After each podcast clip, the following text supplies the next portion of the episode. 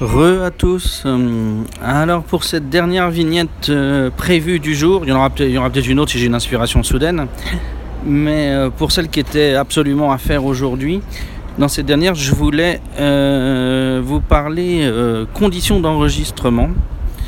dans le cadre professionnel, je fais du podcast et je travaille chez moi, donc dans un appartement d'habitation. Et euh, comme euh, vous vous en doutez immédiatement, eh bien, il y a énormément de bruit à certains moments euh, dans mon immeuble. La sortie de l'école, qui au Japon est beaucoup plus tôt qu'en France, par exemple. Et donc, bah, j'ai un souci de bruit qui augmente mon temps de travail, qui allonge mon temps de travail. parce qu'il faut soit que j'attende que le bruit cesse soit que je m'assure d'enregistrer un moment où il n'y a pas de bruit, ou alors que je retravaille mes sons énormément pour supprimer les bruits. Ce que de manière très évidente je ne fais pas sur mon podcast, parce que je suis sûr que vous appréciez le vent et euh, le son des voitures actuelles.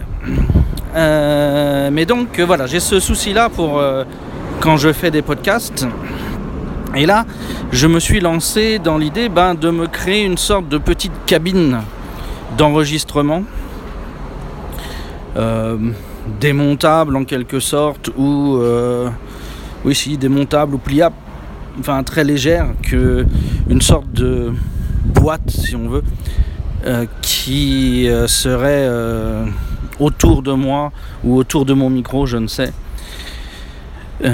Pour enregistrer, pour euh, eh bien, protéger d'un certain nombre de sons euh, extérieurs.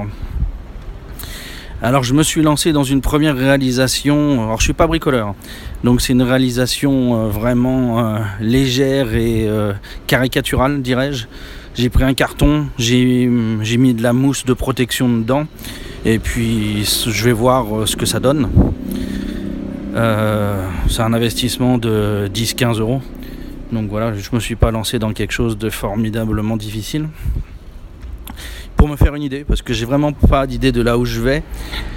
Euh, sur la mousse, j'avais une ou deux idées, mais comme j'ai pas trouvé la mousse euh, à laquelle j'avais pensé, bah, j'ai dû euh, me résoudre à en utiliser une autre qui est, je pense, beaucoup moins efficace.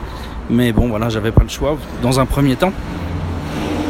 Euh, vous pouvez voir la photo de l'horrible œuvre euh, là associée à cet épisode.